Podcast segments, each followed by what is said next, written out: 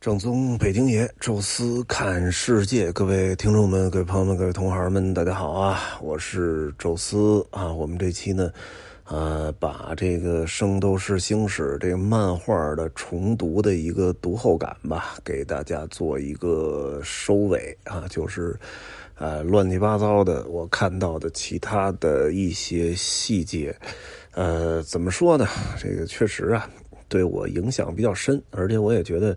呃，挺合适给小孩看的，因为你你有时候吧，呃，买一些儿童的读物吧，总是你以为觉着会他对他有有有意义或者有什么学习价值，但是可能那未必是他真正自己喜欢的东西。而这个其实我是自己真的有切身经历的，呃，甭说之前说到的那些。呃，各种边缘知识的收获吧，就其实有很多的这个。这个汉字都是通过这看漫画的时候学习到的，因为那时候就读这个嘛，其实大量的都是绘画啊，但是里边其实是有很多的呃这个对话的，有时候你就确实需要知道他在说什么，呃，有些字是认识的，但是还有一些字是不认识的，这个时候其实就倒逼着啊你去查字典或者问大人啊这个字念什么，所以这个就变得。很有意思啊！其实我总觉得学习是一个主动的一个过程。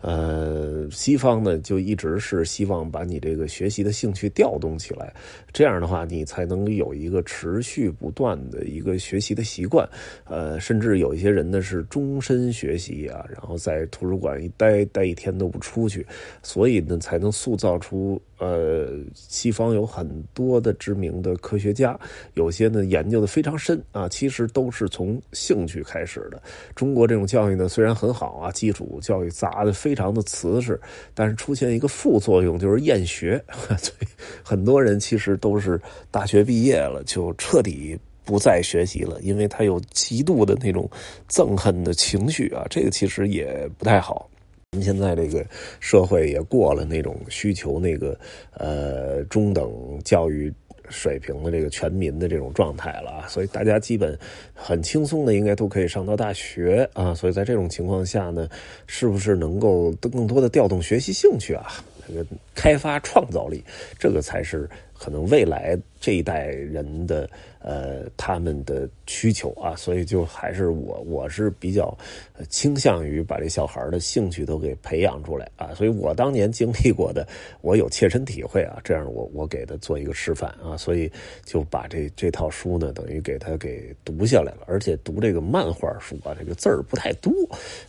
读着也比较轻松啊。那个故宫那神兽那个，哎呀，全是字儿，几乎没什么画，给我读的后来嘴都疼了啊。所以这。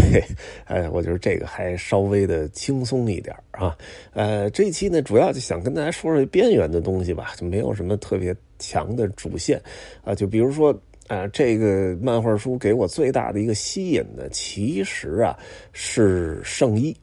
这圣衣呢，就跟这盔甲有点像啊，但是。远远比盔甲好看啊！因为每一个圣衣呢，拆开了组合啊，都可以变成一个跟他这个星座有关的形象。哎，这个就特别好玩而且这个《圣斗士》这漫画呢，呃，作者很贴心的啊，在每一集的后面呢，把这个新登场的圣斗士人物和他圣衣的这个拆装部分的一个详解图给你画出来，这个特别有意思啊！有时候还专门看那个。就看半天，啊，这个龙头就天龙座这龙头啊，然后掰开了，然后是放到脑袋上是头盔啊，然后这这个手怎么一折叠，然后变成了这个后边这护肩啊，然后下边这个。底座啊，然后是一个盾牌啊，打开了之后是戴在啊自己的这个左手，哎，这个就 特别有意思啊啊！但是实际上呢，后来琢磨，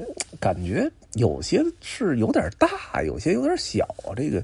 变大变小这事儿是怎么解决的啊？因为看起来这圣衣还是个金属的，这个金属的延展性好像没有这个圣衣能表现出来的这么强啊！而且有些呢是这个明显就是呃圣斗士的体型个头都不一样啊，怎么能这圣衣正合好就这个人能穿上？比如说金牛座阿鲁迪巴，呢明显就是两米多高啊，就跟姚明那样又壮又高又壮，这样的人穿的圣衣，那下一任金牛座的圣斗士没准是个小个儿啊，这这圣衣就穿不上了啊，这个也是比较有意思的一点。当然啊，这东西也没有啥这个 真正的物理的定律啊。但是总体来讲吧，就是青铜圣斗士好像是对身体这个包裹最少的，就是这青铜圣衣。然后白银的呢，比它包裹的要更多一点，也确实感觉更美观一点。但是最漂亮的还是黄金圣斗士的这个黄金圣衣啊，确实是好看。呃，比那个海斗士、明斗士那个圣衣其实都要好看的多，啊，颜色也也好啊，而且确实覆盖了身体的绝大部分，啊，只有最后的那几个明斗士感觉才，呃，华丽度才追上他们，啊，当然啊，最后这个圣斗士最后一两集时候所幻化出来这个神圣衣也基本上达到了这个美感啊，确实，呃，说明这个。画家还是用功了啊！除了圣衣之外啊，让我当时还是有点不理解的是他们这个，呃，一些武功的招式。你说天马流星拳呢，打出来一秒钟打出多少拳吧？虽然这个不可能发生，但是从物理角度上讲呢，呃，这个事儿是可以实现的哈。呃，包括那个子龙这庐山升龙霸让瀑布倒流啊，就是真正如果有这么一个。大的力量还真的可以让这瀑布至少倒流一下，但是这冰河这个 钻石星辰泉啊，能冻上人，这个从。拳头里打出来，呃，我感觉不太能理解啊。就是如果说这个打出来的火，我都能理解，因为这个空气摩擦产生热量啊，这个出来火呢还能解释的通啊。但是空气摩擦产生这个绝对零度的动气，这个让我不能理解啊。这个敌增跟敌减就不一样了啊。如果真能。通过空气摩擦打出寒冷的冻气的话，那么理论上说是可以逆转时间的，因为敌增敌减已经转换过来了。当然啊，这个漫画你没法去揪这些事儿，只不过是当时让我比较困惑的一点。毕竟嘛，这金庸小说里啊，那个《笑傲江湖》里边的黑白黑白子啊，那个打出来的幻音纸也可以把水冻成冰啊。包括这个《倚天屠龙记》里边的玄冥二老啊，打出来的也是类似于那种呃动气啊。包括了这个。青翼福王微笑的这个寒冰绵掌啊，也是类似的这种武功啊，所以人家武侠小说里可以有啊，这个漫画里当然是更可以有了啊，这个也不说了。但是呢，这些青铜圣斗士这个抗受伤能力。确实是所有的这登场人物里最强的啊，尤其是这星矢，感觉这一个人啊都流出十个人的血了，但是就是不死啊，所以后来这经常这个大家给起名叫青铜吴小强啊，就跟蟑螂一样啊，怎么弄都弄不死啊，这个。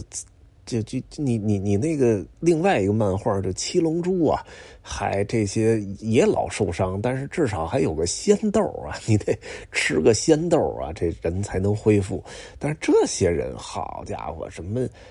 这个大出血，这就就不说了。这个骨折是经常有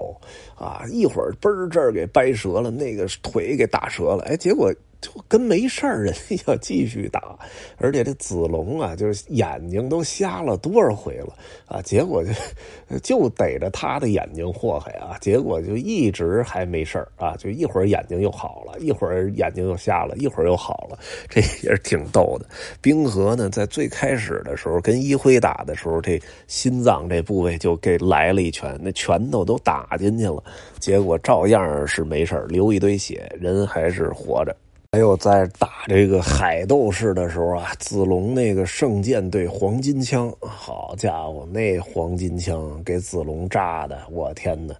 都是贯穿伤啊！你要说真是被大刀劈一下啊，这个咬咬牙坚持还能说得过去啊。但是这枪扎进去都是一个洞啊，从那边都出来了。按理说这人直接就丧失战斗力了，不死也是直接躺那儿动不了了。结果依然是把对方给干掉了，这也是挺挺牛的啊。呃，星矢呢？在最后一集啊，让我看到表现应该是死了啊，因为哈迪斯的那把剑啊，直接扎到了星星矢的心脏上，而且最后给的这个最后一幕也是星矢躺在雅典娜的怀里，呃，闭上了眼睛啊，这个。怎么也打不死的，终于在最后一集还是死了啊！所以客观上也给这幅漫画画了一个句号啊。但是那几个应该就是活下来了啊，所以这个也是呃，在物理伤害上让人觉得有点不太理解的。说这圣斗士吧，没有任何的爱情的这方面的呃因素啊，其实也不完整。这青铜五小强呢，各自都有一个。有点像红颜知己一样啊，这星矢是没有，他有一姐姐啊，直到也是最后一两本的时候才登场，而且应该是活着时候就没见着这姐姐，等于是死在了最后一刻。呃，但是星矢呢，理论上说他也应该有一情侣啊，就是那个蛇夫座的沙尔达，因为毕竟啊，把人家这个面具给打掉了，而且看起来啊，也是互相之间有点意思啊，只不过一直在战斗啊，这事儿就没弄成。子龙跟春丽是一对儿啊，这是没问题，也不知道这春丽是不是那个穿上旗袍可以这倒打旋风的，啊，然后。阿顺和一辉呢，都是在修炼的时候有这么一女伴啊。这个阿顺那个是另外一个青铜圣斗士，好像是蜥蜴做的，还是什么？然后这一辉呢，是有一个就在死亡皇后岛上一小姑娘，哎，但是呢死了啊，所以他他是留下了憎恨。这里唯一。就是没有这女伴的，实际上是冰河，啊，这冰河是有一男伴叫亚克夫，啊，所以这战斗的民族啊，可能就不需要爱情了，啊，但是这几个其实确实都没有发生什么明确的故事，啊，都是一个作为女伴给祈祷啊什么这种形象出现，啊，没有几乎没有谈情说爱的这种过程，而且貌似这星矢和雅典娜也有点那个感觉啊。但是也没有任何的实质的行动，所以呃，尤其是在给这种低幼龄小孩读的时候，其实这些问题就 完全可以忽略掉。所以这个其实还是有点意思的啊。所以我给他整体读完啊，他也目前没有针对这方面有任何的。呃，给我提出来的问题啊，所以我觉得这个还是比较适合小一点的孩子，当然是比较适合小男孩了啊。呃，后边呢，其实也是打算把我小时候呃看过的一些漫画书啊，按照年龄段吧，陆陆续续的给他读一读啊。比如一开始呢，读完《圣斗士》，我是想买一套这个《七龙珠》啊，给他来读，但是后来发现，嗯，《七龙珠》好像可以再稍微慎一慎。啊，一个呢是机器猫，这时候随便可以读了。另外呢，我是又给他买了一套这个阿拉蕾，哈，这个也是鸟山明画的，哎，这个其实是可以，呃，作为第二套给他读的。因为阿拉阿拉蕾是那种相对也比较低幼，而且比较奇幻，啊，没有什么太多的这种。争议内容的，呃，跟机器人有关的这么一个呃中长篇的漫画啊，所以这个买完呢，也说后边啊找机会给他一本一本来读一读啊，这个画的也比较的有意思，比较童趣吧，呃，我觉得给小孩读也比较合适。以后吧，真正读完啊，再给大家再聊聊啊，看完之后会有什么样的感触啊？那这个《圣斗士星矢》吧，呃，暂时就跟大家说到这儿啊，应该后边也不会再补充啥了啊，那就呃到此为止了。那咱们下一期呢，再换一个其他的题目来跟大家来聊啊。感谢大家的耐心收听啊！有什么想说的，欢迎大家在音频下面留言，也欢迎大家在听众群讨论交流。微信搜索宙斯的微信号的六字汉语拼全拼啊，加之后会邀请您进群。也欢迎大家呢，呃，关注我们在喜马拉雅的另外一个音频节目《宙斯侃欧洲》啊。这一期就聊到这儿啊，咱们下期再见。